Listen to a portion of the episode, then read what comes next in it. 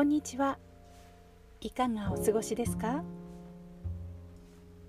今長野市内にいるんです。ちょうど雨が降っていてポツポツポツポツ音が聞こえています。自然の中の音から癒されるそんな体験のお話をしようと思います。さてポッドキャストを始めて今日で4日目になります。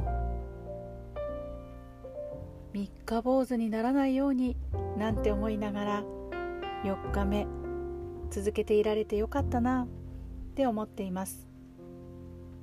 聞いてくださった方からメッセージをたくさん頂戴しました。本当に嬉しく思います。皆さんのそういった一言一言ってすごく励まされるんですね。自分でやってみてそれが本当によくわかりました。改めてありがとうございます。今雨の音が聞こえているんですけれども小雨でしょうね。ポツポツと一粒一粒の音が聞こえる感じなんです。それだけ静かな長野市内の夜なんですけれどももしも都会のマンションに住んでいたらこの雨音は聞こえにくいかもしれません。山や自然の豊かなところに住んでいると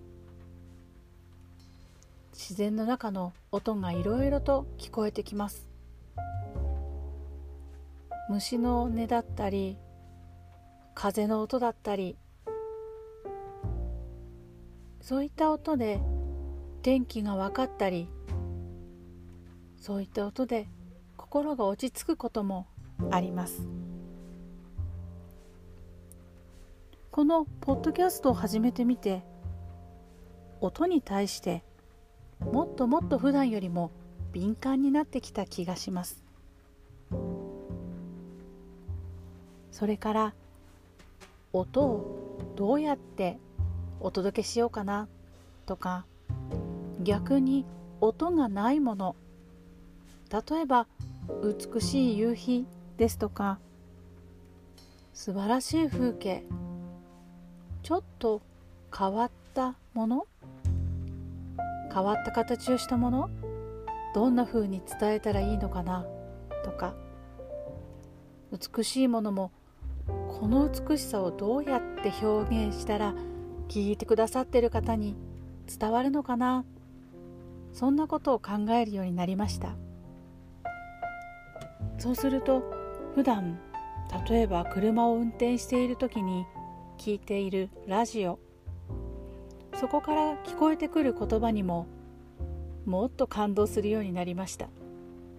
ああこの表現素敵だなとかこんな風に言うと分かりやすいななんていうのが前よりも気になる。と言いますか前は全く気にしていなかったかもしれません。そう考えてみると何かを始めることというのはた新しい気づきが増えるということなのかもしれませんね。音に対しても本当に慈しみが持てるようなそんな豊かさがもたらされている気がします。雨の音もいろいろな雨の音があるなとかお料理をする時に刻む音混ぜる音。それはそれで楽しいななんて。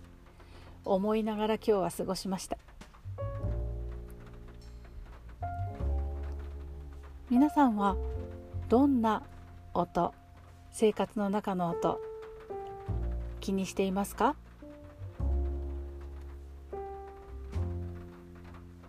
ぜひ楽しくなるようなワクワクするそんな音も見つけてみてくださいね。実はこのポッドキャスト始めようって思って1日目2日目3日目と励ましてくださった方があるんです。今日も楽しみにしてますよ。って言ってくださることが私を力づけてくれます。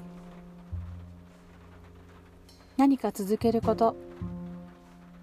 それは一人では難しいかもしれないけれどそうやって励ましてくださる方のおかげでこれからも頑張れそうです。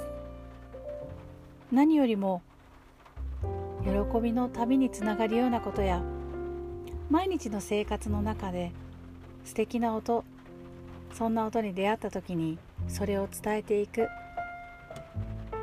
面白いことを見つけた時にみんなにもお分けしたいな。そんな素直な気持ちでこれからも続けていきたいなって4日目にしてまた新たにそう思っております。今日も聞いてくださってありがとうございます。ではまた。